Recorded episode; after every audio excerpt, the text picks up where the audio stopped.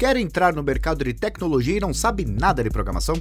Não se preocupe, a Practicum, empresa especializada em cursos de TI, tem um bootcamp online que ensina programação do zero para quem quer entrar neste mercado. Se interessou, vai na descrição desse podcast e clique no link para saber mais.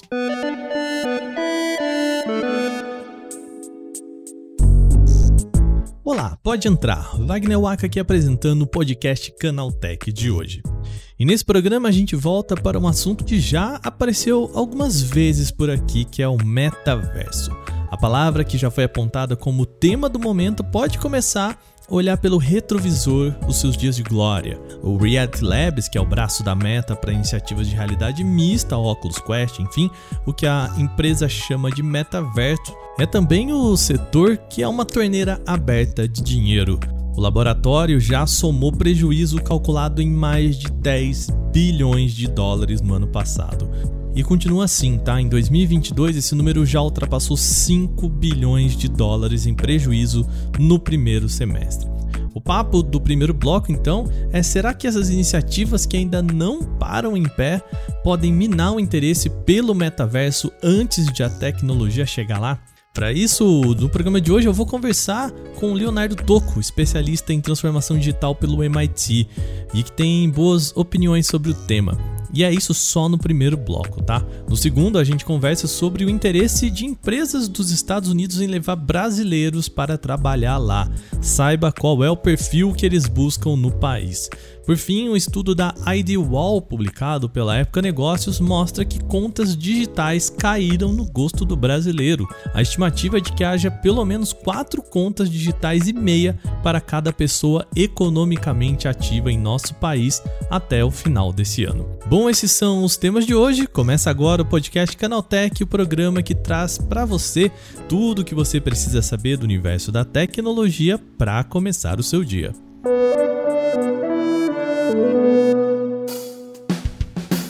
Olá, seja bem-vindo e bem-vinda ao podcast Canaltech, o programa diário que atualiza você das discussões mais relevantes do mundo da tecnologia. De terça a sábado, a partir das 7 horas da manhã, a gente traz os três acontecimentos tecnológicos aprofundados aí no seu ouvido.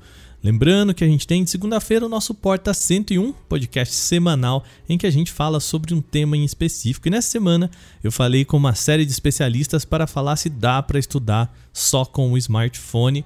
Tem link aqui na descrição. Não se esquece também de seguir a gente no seu agregador para receber sempre episódios novos e também aproveita para deixar uma avaliação para a gente por lá, tá bom? Sem mais, então vamos agora para o nosso primeiro tema do dia.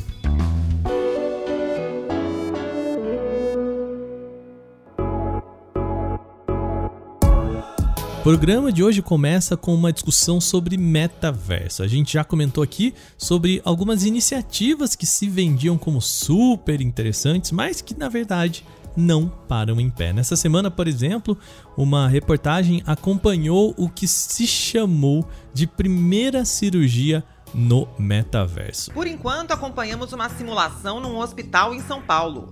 Orientada pela doutora Giggs, a doutora Gisele, que é neurocirurgiã, realiza uma biópsia de um tumor no cérebro de um bebê, que na verdade é um boneco ultra realista.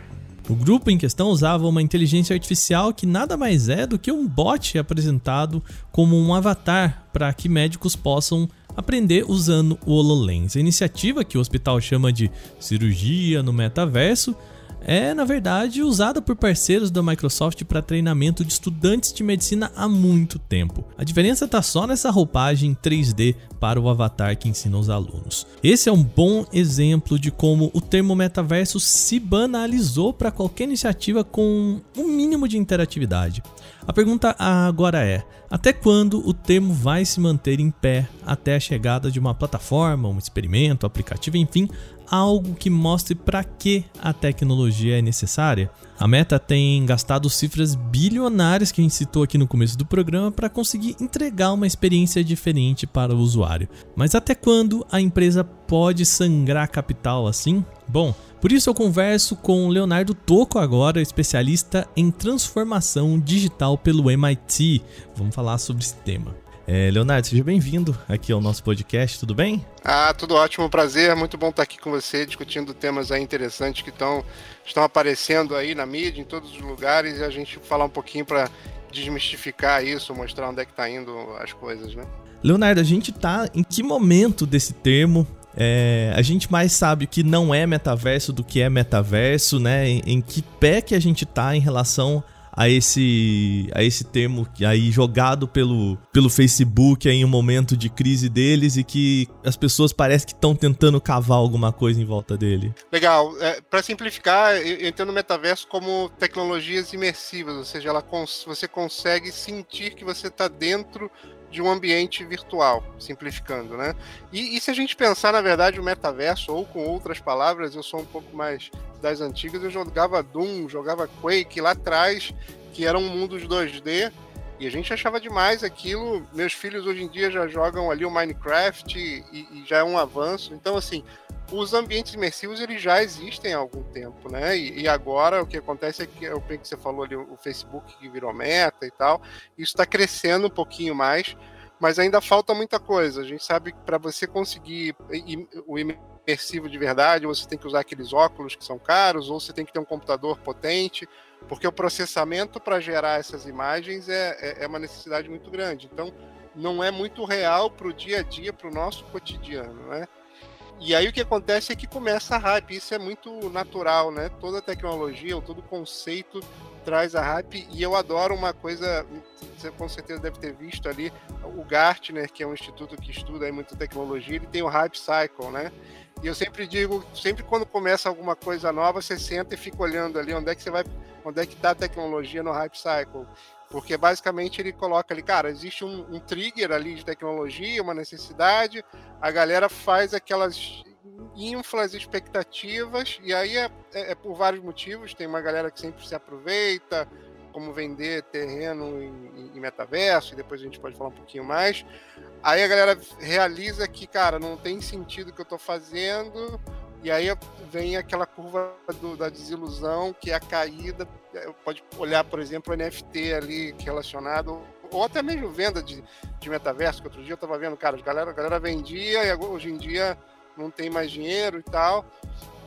E aí o pessoal, pô, o que, que aconteceu? O que aconteceu? Mas é que os bons projetos verdadeiros sobrevivem, aí começa a crescer e aí você tem realmente a entrega de valor e tal. Então, eu acredito sim em metaverso, como eu falei, ele já acontece em maneiras, mas não hypado como ele está hoje, que não, não, não, tem sentido algum.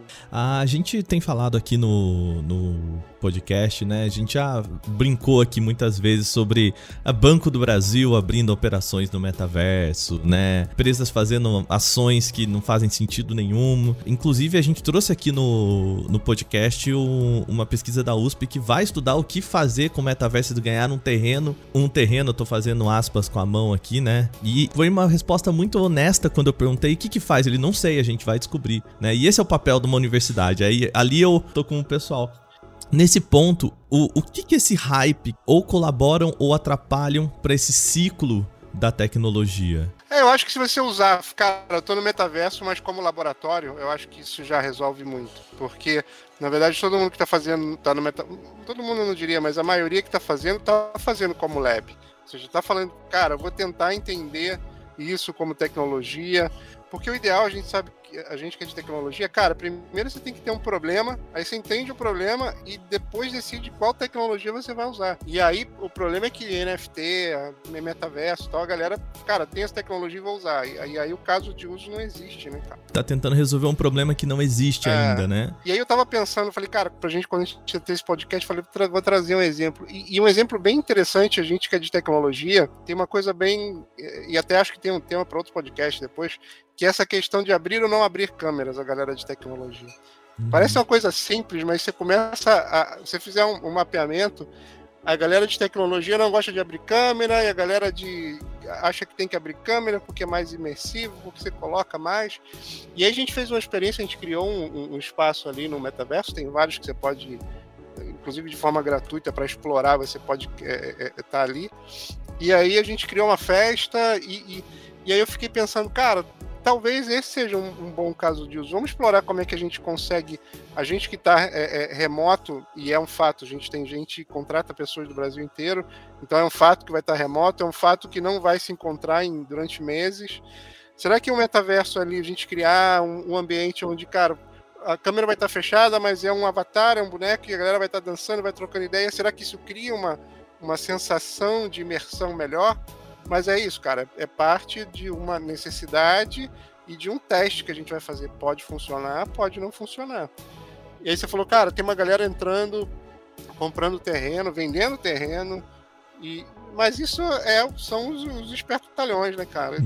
Como toda tecnologia vai ter. O cara vai falar mesmo. É igual. É, é, é, é um exemplo bem, bem perto, né?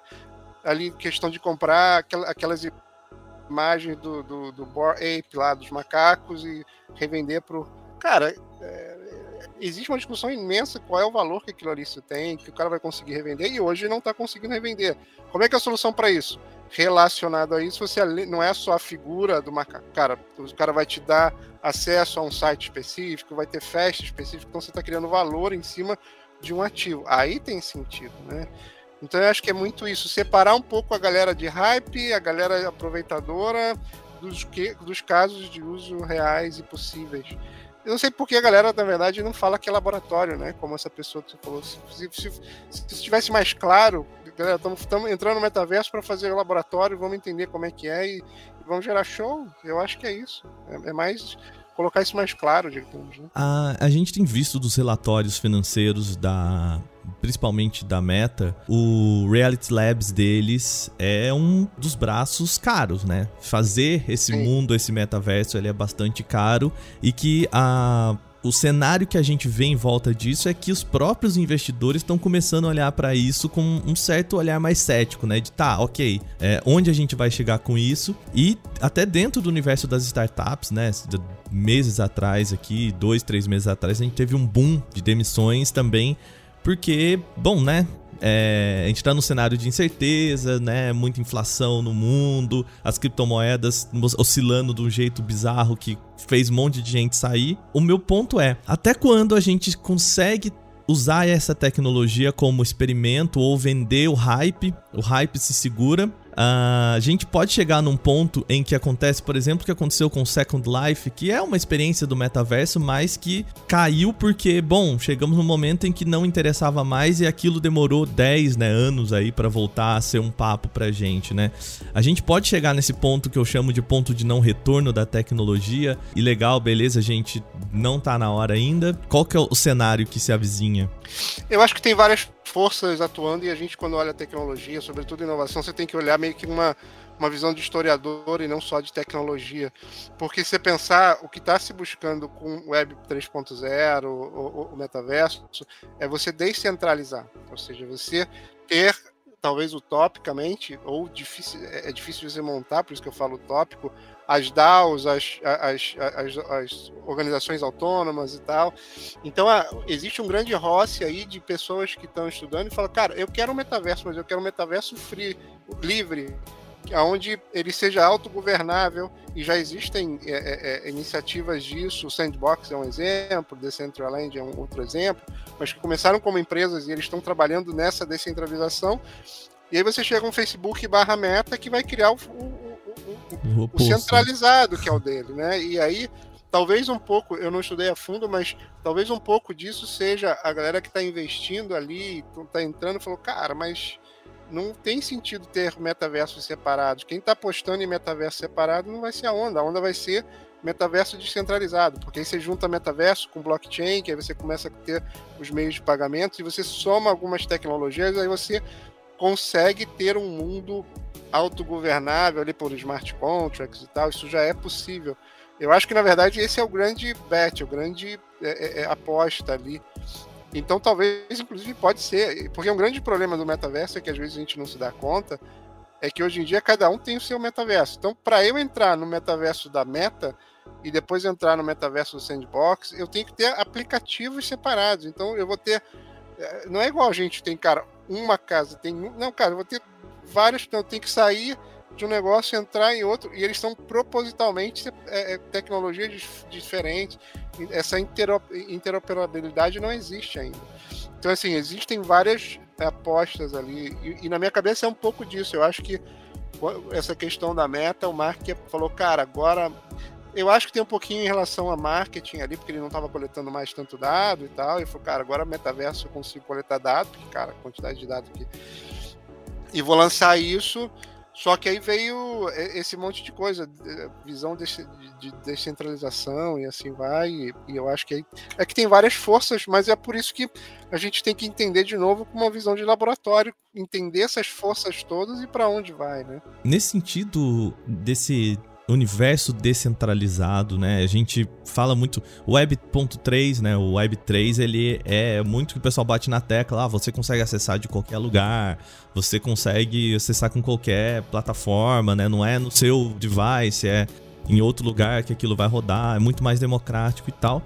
Mas no sistema que a gente vê é, em que a gente tem big techs como Facebook, Google, Microsoft, Apple brigando entre si para conseguir sempre, né, o, o, o jardim fechado nessa ótica, nesse jeito das empresas de trabalhar nos seus jardins fechados, essa versão do metaverso uníssono é, é, é possível? Eu acho que a gente tem que acreditar que é possível. Por isso que eu falo utópico, e às vezes eu acho que eu tô sendo muito forte quando eu falo utópico. mas eu acho que utópico no sentido não de você desistir, mas entender que é difícil porque é o que você falou, tem vão ter muitas forças ali. E a gente sabe muito, cara, se você olhar a quantidade de compra de empresas que, essa, que o Google faz, que a Apple faz, que a gente não fica sabendo, os caras estão ali olhando uma tecnologia que tem potencial, ou que tem potencial para disruptar o cara, o cara vai lá e compra. E assim, você não pode é, ir contra um empreendedor que, cara, tá ali tentando sobreviver, parecer um cheque enorme, o que, que o cara vai fazer? Mas eu, eu vejo algumas iniciativas. O problema dessas iniciativas é, colaborativas é que elas não têm muito, não são muito colaborativas de verdade, que eu digo. Elas não têm muito, muita luz, né, cara? A gente não consegue escalar como uma empresa dessa que tem bilhões, vai lá, bota um marketing e, e, e, e, roda, né, cara? Então, mas eu e eu acho que a gente não pode botar muita pressão nisso para acontecer, porque é aquilo que a gente estava falando, essas coisas ainda estão sendo testadas e tal. Então eu acho que a gente tem que olhar, cara, isso é um norte que a gente quer ir. Tem algumas coisas funcionando, outras não. É, algumas coisas vão quebrar no meio do caminho. E aí quebrar, por exemplo, a gente sabe que ali, por exemplo, você pegar a blockchain em relação a, a, a ter um blockchain mais uma criptomoeda ali do Terra, Luna, que, cara, levou milhares de pessoas à falência e tal, porque tentaram, acharam que ali era um, um, um stablecoin, no sentido de ser um, uma moeda mais estável, e não era nada estável, a galera... Então, assim, vai, vão ter vários percalços ali, e, mas eu acho que é um, é um norte interessante de ser setado e de se buscar, entendeu? E, e, e, e separando esse hype, essa, os aproveitadores, as coisas, é eu diria, e tem uma visão bem interessante da McKinsey, inclusive, que eles falam do, dos três horizontes, né? Que é se você aposta, como é que você coloca as suas apostas? Aposta no que você tem hoje, que você está fazendo, aposta um pouquinho no médio termo e aposta um pouquinho no longo termo. Então, eu acho que isso não deve deixar de existir em nenhuma empresa. E mesmo a gente que é interessado, cara, vou estudar o que, o que é o meu hoje, mas vou também estudar umas horinhas o que está acontecendo lá, porque onde encaixa essa parada. Para fechar aqui o nosso papo, eu vou te fazer a, a pergunta originária desse podcast, que é: essas iniciativas que a gente tem hoje de metaverso que são completamente, né, que são completamente que não se param em pé, né? Você acha que ela mais colabora ou mais atrapalha para a gente olhar para o olhar que a gente tem para essas tecnologias? Eu acho que elas. É, é, é uma pergunta difícil porque é, você tem que olhar cada uma, mas eu acho que elas colaboram no sentido de trazer a palavra metaverso, porque quanto mais marketing falar disso é bom. O problema é que traz um pouco torto as coisas. E aí eu acho que você, com a visão de investidor, investidor é investidor de tempo, investidor de dinheiro, é, você vai investir tempo em entender. Aí talvez a gente precisasse ter uma formação um pouco mais abrangente. Fala, pessoal, isso aqui é investimento de tempo, pode dar certo, pode não estar, tá, mas eu não vou colocar o meu save, a minha grana ali nesse negócio, eu não vou colocar todas as minhas horas, porque não é aquilo ali vai demorar tempo. Então eu acho que ajudam, mas também ajudaria a gente ter uma visão mais clara sobre isso de inovação, de, de, o que, que funciona, de longo, médio, curto, médio e longo prazo. Eu acho que são coisas diferentes. Claro, tirando os aproveitadores, mas aproveitador vai ter em todo lugar e, e com tecnologia também, né? Então vai ser diferente. É, né? natural. É. Leonardo, obrigado por ter vindo aqui no nosso podcast, bater esse papo com a gente. De novo, né? A gente tem esse um olhar bem crítico sobre é, tecnologia, sobre o que, que a gente tem, sobre o que tem sido apresentado. E é sempre bom a gente conversar com pessoas também que têm um olhar crítico sobre a tecnologia. Obrigado por ter vindo aqui no nosso podcast bater esse papo. Ah, obrigado você, e eu acho que você acabou de falar fez exatamente a conexão que eu falei, cara, a gente precisava ter alguém mais explicando esse, esse geral, esse contraponto.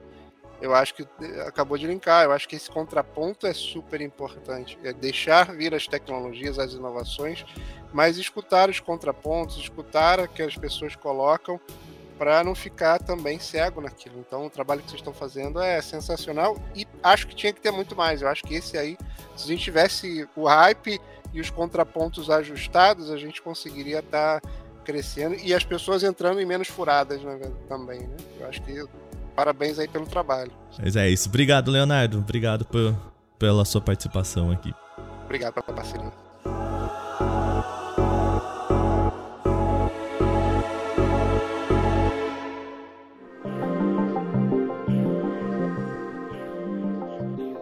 Segundo bloco agora, vamos para o tema de trabalho no exterior. Um novo levantamento do escritório de advocacia chamado AG Immigration apontou que mais de 1.400 admissões foram com brasileiros nos Estados Unidos em 2021.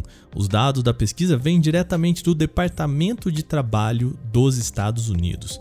As cinco empresas norte-americanas que mais contrataram brasileiros em 2021 foram Abeland Foods, Microsoft, Orion Travel Technologies, SS Concrete Floors e Google.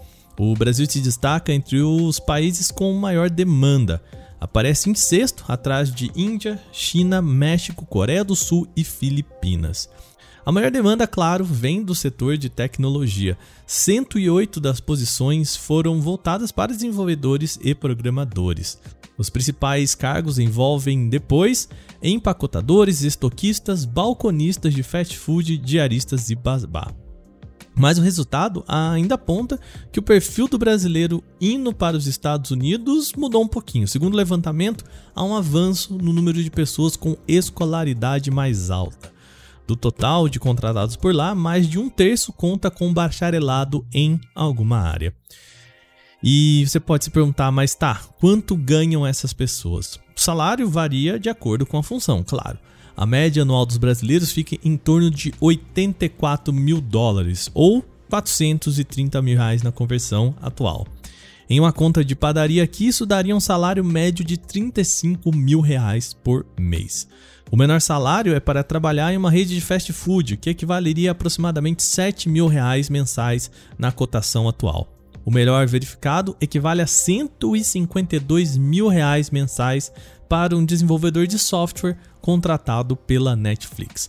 Vale lembrar, hein? A gente já gravou um podcast sobre como trabalhar no exterior, mas com foco no Canadá.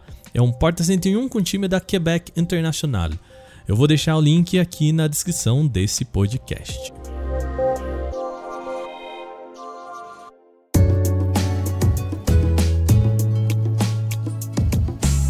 Nesse último bloco, vamos falar de contas digitais. Um levantamento da IDWall, publicada pela Época Negócios, aponta a popularidade das contas digitais no Brasil. Segundo o levantamento, a expectativa é de que o nosso país feche 2022 com 184 milhões de contas digitais abertas este ano. E você pode perguntar, ah, isso é bastante? Bom, desde 2016 o nosso país registrou um total de 480 milhões de contas digitais, ou seja, mais de um quarto disso veio só esse ano. Em 2022, a expectativa é de que a demanda por uma conta digital ainda cresça em 15% no comparativo anual. É bastante coisa. E o PicPay é o líder nessa conta de 2022 até agora. No total, foram registradas 65 milhões de contas até março desse ano. Nubank vem de perto aqui, seguido do PicPay, com 60 milhões de novas contas nos primeiros três meses desse ano. Até mesmo o braço digital do Itaú, o It, teve boa recepção, com aumento de 564% no número de clientes esse ano. Excelentes números, mas que não devem se manter, tá? À época Negócios, o diretor de inteligência da IDWall, Felipe Penido, disse que a expectativa é de que o ritmo diminua com a consolidação desse mercado. Um dos pontos mais atrativos para os bancos digitais é que eles apostam na população desbancarizada, principalmente nas classes D e E. O número de pessoas bancarizadas no país chegou a 182,2 milhões em dezembro de 2021, um aumento de 10% em relação ao ano anterior. O aumento é um indicativo sim do poder de inclusão financeira desse modelo digital. Outros pontos de destaque dos bancos digitais está no que a pesquisa chama de customização dos serviços. Por exemplo, o PicPay se destaca nesse ponto por oferecer crédito com facilidade até o parcelamento de boletos. Segundo a pesquisa, bancos com maior nível de customização podem chegar a uma receita 40% maior que concorrentes. O trabalho também destaca o papel do Pix nesse cenário. Até o momento, segundo o Banco Central, 60% da população brasileira já é usuária do Pix. Esse número coloca o Brasil na quarta posição do ranking global de transações em tempo real. Bom, terminadas agora as principais notícias de hoje, vamos para o nosso quadro O Aconteceu Também.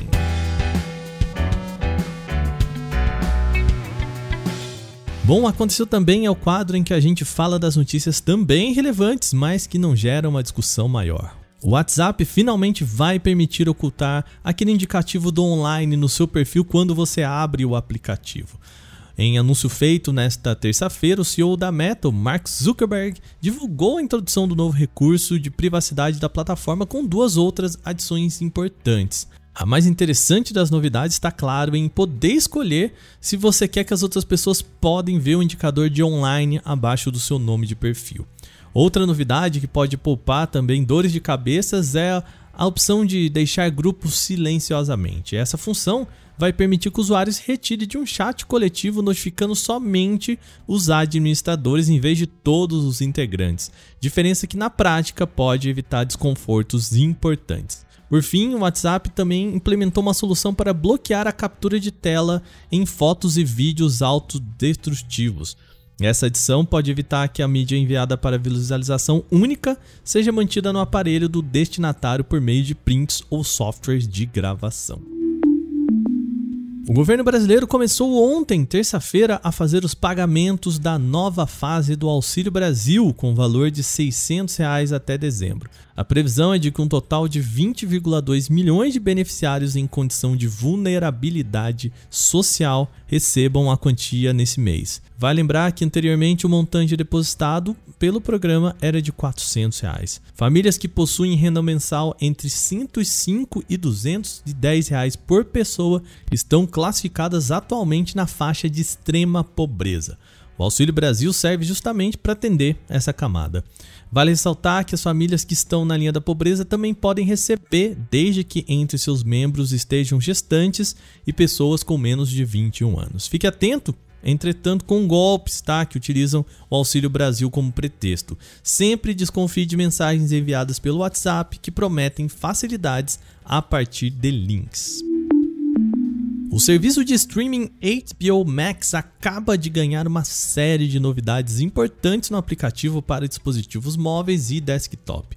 A lista de novidades começa com a chegada do botão de reprodução em ordem aleatória também para a versão de celulares. A função, até agora disponível apenas para desktop e TV, permite você iniciar uma reprodução de uma série a partir de um episódio aleatório, não necessariamente o primeiro da lista. O aplicativo também conta com tela para conteúdos baixados, um visual refinado e melhorias para quem usa o Chromecast. As novidades já estão sendo distribuídas pelos aplicativos da HBO Max e basta procurar por uma atualização nas lojas de aplicativos. A primeira placa de vídeo gamer da Intel para desktops, o chamado Intel Arc A380, chegou ao Brasil em modelo customizado pela ASRock. O ARC A380 é equipado com chip ACM G11 completo. Ele tem núcleos de Ray Tracing e inteligência artificial. E a placa embarca 6 GB de memória RAM, podendo chegar a um poder computacional de até 5 teraflops. O modelo começa a ser vendido por aqui na casa dos R$ 1.600 em pré-venda. A previsão de entrega do produto é para setembro desse ano. Pesquisadores da Universidade Duisburg-Essen, na Alemanha, descobriram como extrair café a frio usando feixes de laser.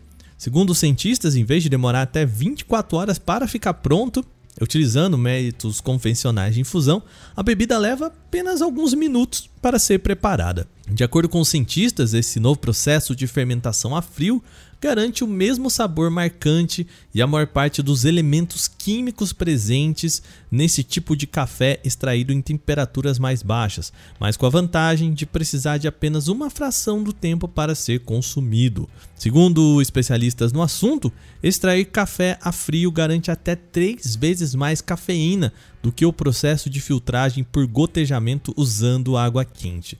Outra vantagem é que a bebida se torna menos ácida e amarga, preservando o aroma natural de uma ampla variedade de grãos. Durante os testes, a acidez do café a laser ficou quase idêntica na comparação com o café a frio convencional e significativamente menor do que a bebida quente.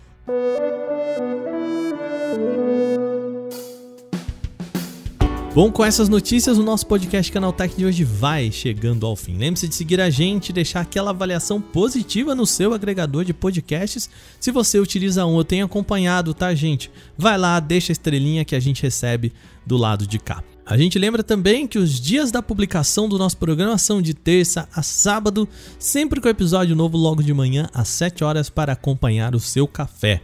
Esse episódio foi roteirizado, apresentado e editado por mim, Wagner Waka, com a coordenação de Patrícia Gnipper. E o programa também contou com reportagens de Gustavo Minari, Igor Almenara, Claudio Yuji, Douglas Siriaco e Renan da Silva Dores. A revisão de áudio é da dupla Gabriel Rime e Mari Capetinga, com a trilha sonora de criação de Guilherme Zomer. E a gente vai ficando por aqui. Um bom descanso para você. A gente se fala amanhã. Aquele abraço. Tchau, tchau.